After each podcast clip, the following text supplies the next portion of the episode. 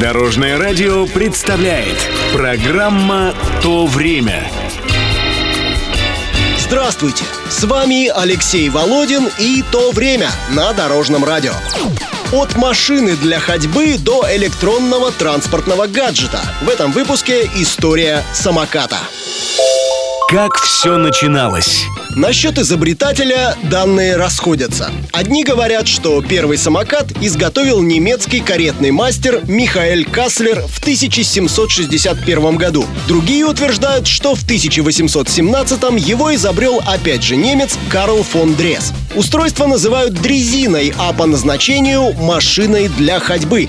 Сидя верхом на раме, владелец отталкивается ногами и рулит. Позже появление педалей на передней оси превратило машину Дреза в велосипед. В середине 20 века американцы уменьшили колеса, занизили раму, сделали ее плоской и заменили сидячее положение на стоячее. Имена конструкторов история не сохранила, но именно в таком виде самокат обрел привычный нам вид. Самокат, самокат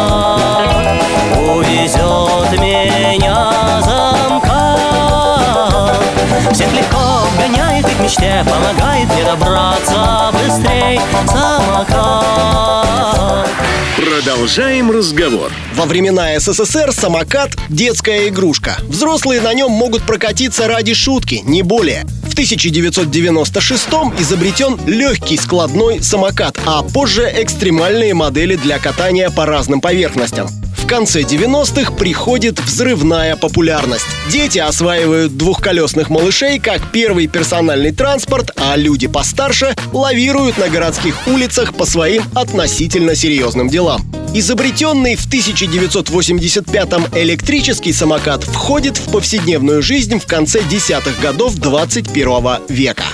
На самокате качу, летом отдам же мечу Красиво, но много причуд Чу, дорогу трет каучук Еду куда захочу А что сегодня?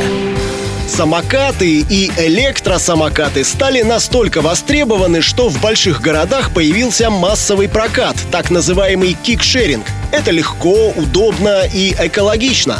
Однако, к сожалению, специальной инфраструктуры, выделенных дорожек для самокатов практически нет. Они со свистом пролетают мимо пешеходов на тротуарах и ездят по автодорогам. Это опасно для окружающих, да и для самих самокатчиков. Власти пытаются выработать законы для регулирования езды на самокатах. В соцсетях пользователи обвиняют их владельцев во всех грехах, а те выплескивают волны негатива, пытаясь защититься от нападок. Компромисс пока не достигнут. Надеюсь, в будущем все уляжется. Это была программа «То время» и рассказ про самокаты. Читайте или слушайте выпуски на нашем сайте или в мобильном приложении Дорожного радио. Всего доброго! Вместе в пути! Программа «То время» на Дорожном радио. Слушайте по субботам в 11.00 и по воскресеньям в 19.00.